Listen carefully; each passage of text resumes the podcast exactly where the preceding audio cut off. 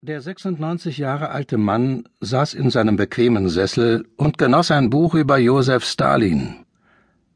Kein Publikumsverlag würde solch ein wahnhaftes Manuskript auch nur anfassen, denn der Autor feierte den sadistischen Sowjetführer unverhohlen. Doch dem alten Mann gefiel das im Selbstverlag veröffentlichte Buch.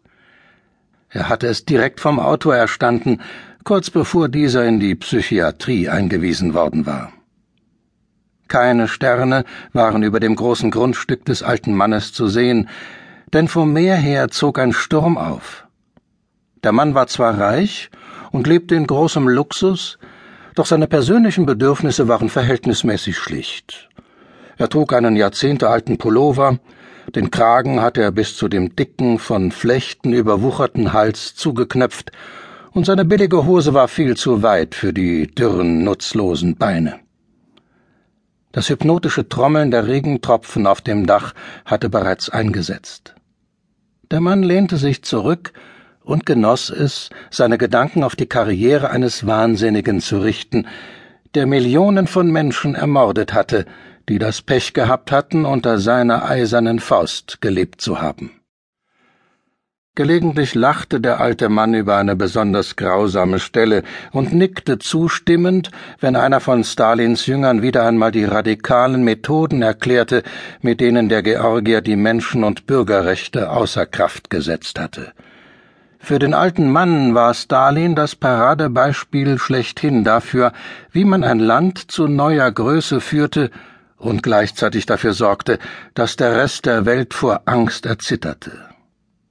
Der alte Mann zog seine dicke Brille ein Stück herunter und schaute auf seine Uhr. Es war fast elf. Um Punkt neun Uhr war automatisch das Sicherheitssystem angesprungen und hatte sämtliche Türen und Fenster verriegelt. Seine Festung war gesichert. Plötzlich ließ ein Donnerschlag die Lichter flackern, und schließlich erloschen sie ganz. Doch der Sturm hatte nichts mit dem Stromausfall zu tun, Unten, dort wo die gesamte Elektronik untergebracht war, hatte jemand die Batterie des Sicherheitssystems herausgenommen, so dass die gesamte Stromversorgung zusammengebrochen war. Als Folge davon wurde sofort jede Tür und jedes Fenster entsichert. Zehn Sekunden später sprangen die Notfallgeneratoren an und schalteten das Sicherheitssystem wieder ein. Doch in diesen zehn Sekunden hatte sich ein Fenster geöffnet. Eine Hand war vorgeschossen, um die Digitalkamera aufzufangen, die ins Erdgeschoss geworfen worden war, und eine Sekunde bevor das Sicherheitssystem wieder ansprang, schloss sich das Fenster erneut. Der alte Mann merkte nichts davon. Er rieb sich den kahlen, wettergegerbten Kopf.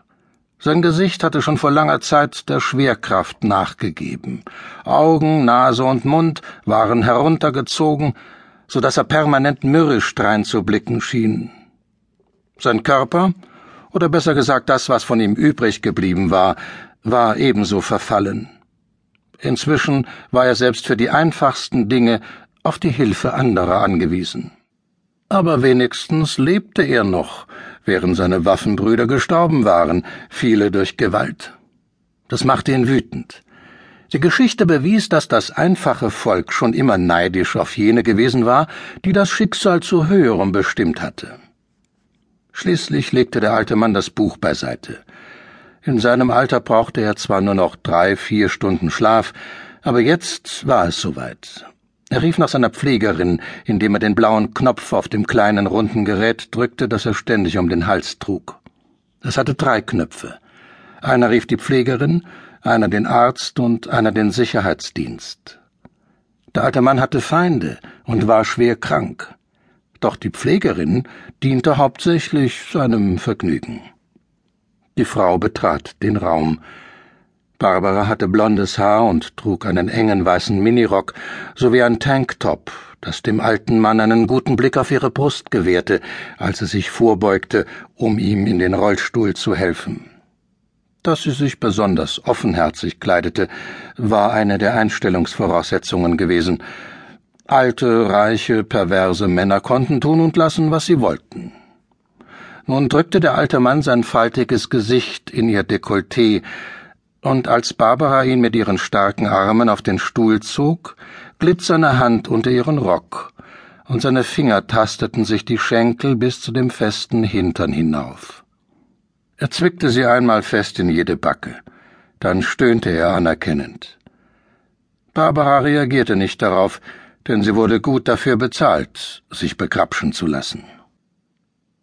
Barbara schob den alten Mann zum Aufzug und gemeinsam fuhren sie zum Schlafzimmer. Sie half ihm beim Ausziehen und achtete dabei sorgfältig darauf, nicht auf seinen eingefallenen Leib zu starren. Trotz all seines Geldes konnte der alte Mann Barbara nicht dazu zwingen, seine Nacktheit zu betrachten. Vor Jahrzehnten wäre das noch anders gewesen. Damals hätte sie ihn nicht nur angeschaut, sondern noch viel mehr für ihn getan, wenn sie denn hätte weiterleben wollen. Doch jetzt half sie ihm nur in seinen Schlafanzug wie einem Baby.